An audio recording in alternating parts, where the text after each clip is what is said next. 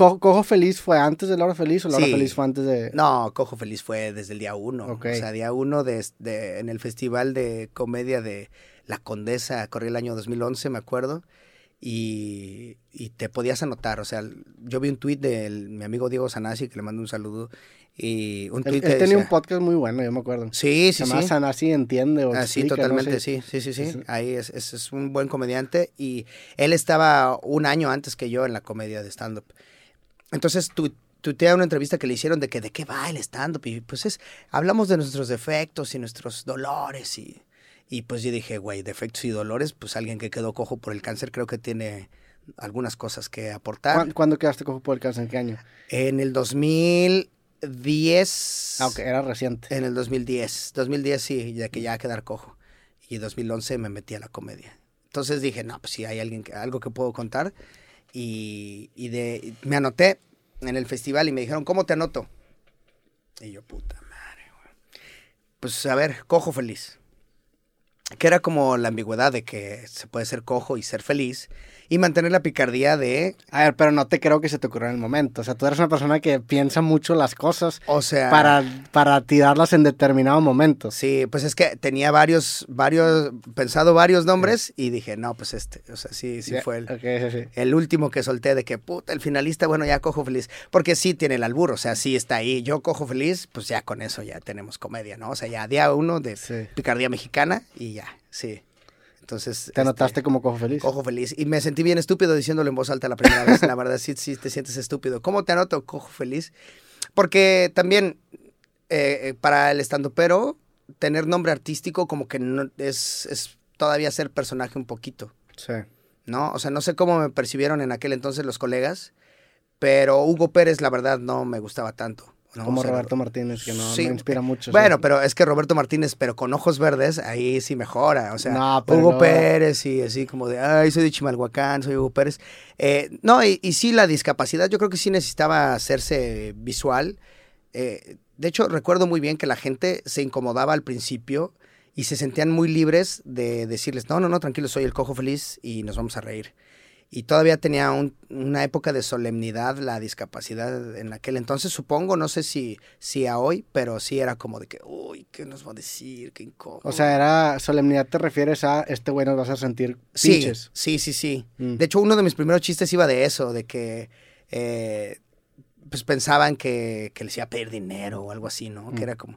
Porque cuando le abría a Gomis en segunda llamada, en, o sea, segunda llamada de su obra de teatro, él él tenía la obra del pelón en sus tiempos del cólera y yo abría en segunda llamada. Y entonces me metía así con el público y les decía, oigan, pues yo les vengo a hablar que padezco de una discapacidad por la cual he sido humillado, eh, discriminado y maltratado. Le voy a la América. y entonces la gente ya, ya se, ¿qué onda? Soy el cojo feliz. Y ya de ahí, porque sí es como, wow, entra un güey con bastón. Y yo pues nadie me conocía ni nada, y entraba y le metía así de, ay, buenas, les vengo a platicar. Ah, no, vinieron a un show de comedia. Y eso me funcionó mucho. Sí, nunca había pensado el, el, el que sí, el nombre definitivamente te ayuda, porque incluso yo, al, al, cuando se sube un comediante que tiene alguna discapacidad, pues la reacción a veces es de que, ay, como que no lo quieres hacer notar. Pero ya que tú lo digas desde el nombre, como que genera un, bueno, sabes que esto pasó, vamos a darle. Hubo, cuando te pasó que quedaste cojo, hubo un luto, fue difícil para ti aceptarlo porque ya un año después ya... Ya, pues ya, como si nada. Pues no sé si como si nada, porque no te conocía, pero ya hay un, bueno, vamos a llamarle como es. Sí, sí, pues no sé cómo, cómo pasó o cómo me llegó esa resiliencia, la verdad, ya ni me acuerdo. O sea, me gustaría recordar cómo me sentía en ese entonces o recordar un proceso doloroso, particularmente doloroso, pero muchas veces solo recuerdo que me reía de mí, o sea, decía como, no mames, qué mal pedo. Supongo que, que lo que pasó es, si ya, ya que te dicen cáncer, bueno, por lo menos quedaste cojo, o sea, sí ya es, no me morí, o sea, ya, ya quedar cojo, es como regresar de la guerra, güey. Sí, sí, o sea, regresar cojo de la guerra es regresar, o sea, al final de cuentas es regresar. Es, es ha, de ha, de haber sido así como el teniente Dan, que pues perdió las piernas, pero, pero volvió. Entonces, no me... O sea, sí hubo batallas con el espejo, hay batallas a nivel personal. Conté una la vez pasada que vinimos de darle asco a las personas, que también me da, me, me acompleja, etcétera. Este, incluso para, para ligar, no soy mucho, obviamente supongo que sí lo he tenido, pero no soy mucho de tomar la iniciativa, por ejemplo.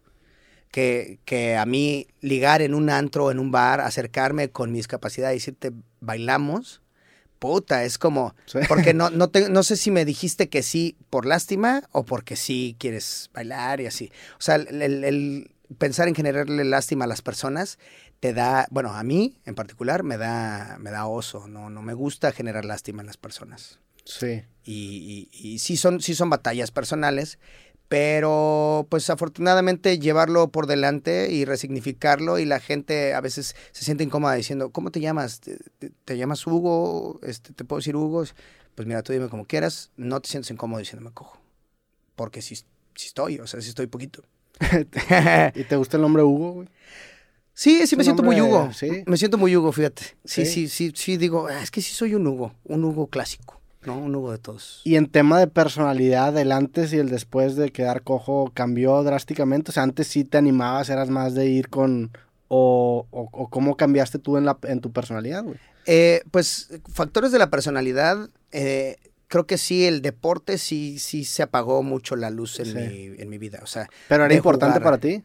pues era, sí lo disfrutaba jugar, o sea, no lo hacía de, de manera este, como constante, pero sí jugar fútbol, básquetbol, una reta en la, en la universidad o una reta en, eh, en la universidad sí jugué mucho fútbol, sí me acuerdo que sí, con los, en, en los recesos o en las horas libres juntábamos este, cuatro amigos y a jugar a las canchitas, pero eh, eso fue como el, el gran cambio que hubo en mi vida, sí, mucho más sedentario, o sea, sí, ahí sí ya no volví, porque sí me duele la rodilla buena cuando juego, porque, porque sí juego, sí he jugado, pero la rodilla buena es la que carga todo, entonces no, es mala idea, tache, sí, al otro día te arrepientes un poco. Pero ya, ya estabas inclinado hacia la comedia. O sea, eso era un interés que tenías desde hace mucho. Yo creo que más bien el, el gran cambio, cambié más entre no ser comediante a ser comediante que de no ser cojo a ser cojo. O sea, hubo mucho más cambio en, cuanto a eh, pues cómo manejé mi vida. O sea, cómo todos los chistes, por ejemplo, el del tatuaje, eso fue mucho después. sí, ¿no? sí, sí. el O sea, eso ya fue siendo comediante. Siendo comediante. Sí. Sí, sí, sí. O sea, el, el-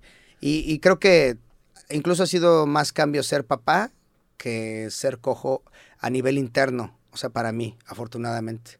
Sí. O sea, ser papá también me cambió más el chip que, que el quedarme cojo, supongo. No sé, como que cada uno, o sea, como lo estoy viviendo ahorita, lo tengo más Sí. fresco.